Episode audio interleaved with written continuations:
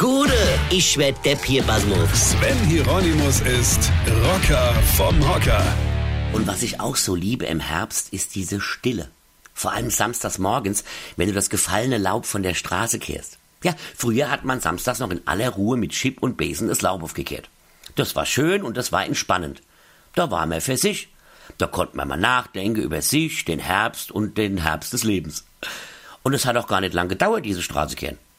Gut, im Schnitt so zweieinhalb Stunden, weil man musste ja alle drei Sekunden winken, wenn ein Bekannter aus dem Ort wieder an einem vorbeigefahren ist oder weil jeder Typ, der an einem vorbeilief, so einen dummen Spruch auf Lager hatte. Also wie, oh, kennst du mal wieder die Gas?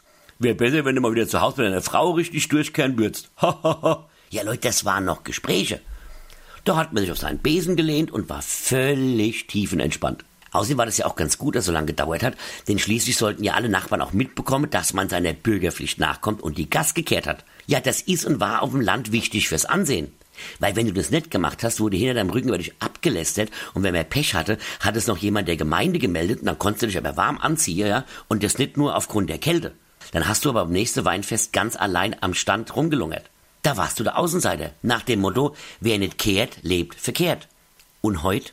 Vorbei ist wieder Herbstruhe und den schöne Gespräche. Heut packt der Nachbar seinen Laubsauger aus, mit Nebelschlussleuchte, der so laut ist, dass du selbst eine Fluglärm nicht mehr hören kannst.